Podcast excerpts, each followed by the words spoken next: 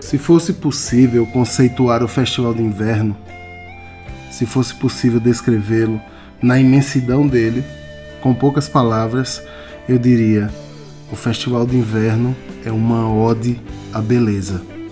Sim, Festival de Inverno é uma celebração do que é belo. Platão definia a beleza como o ideal de todas as coisas, como se os objetos do mundo estivessem nublados, fossem cópias do seu próprio ideal. Aristóteles, por sua vez, definia a beleza como algo capaz de produzir catarse, liberação de emoções ou tensões reprimidas nos seus observadores. Quem já sentiu catarse sabe do seu poder, sabe o quanto inundar uma cidade de arte pode promover um jardim de catarse com pétalas de flores dançando extasiadas pelas ruas da cidade. Acho belíssima a definição de Djavan para o que é belo, definindo seu objeto de desejo, um ser humano, como arte no voo da natureza. Nem me preocupo com explicações sobre tão belo conceito, mas para mim, nada se compara à definição em sua bela simplicidade do escritor mineiro Bartolomeu Campos de Queiroz para o que é a beleza.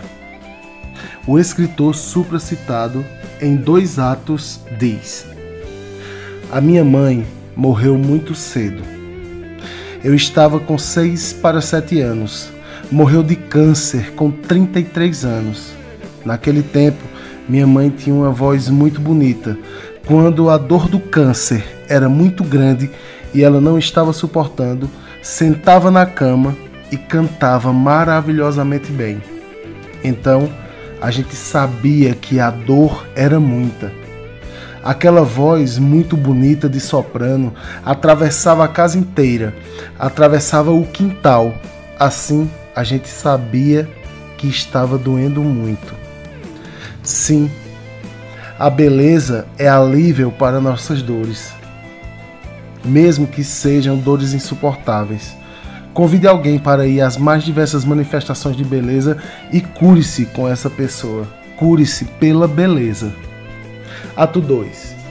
A beleza é tudo aquilo que você não dá conta de ver sozinho. Quando você encontra uma coisa muito bonita, você fala assim: "Ih, fulano deveria ver isso".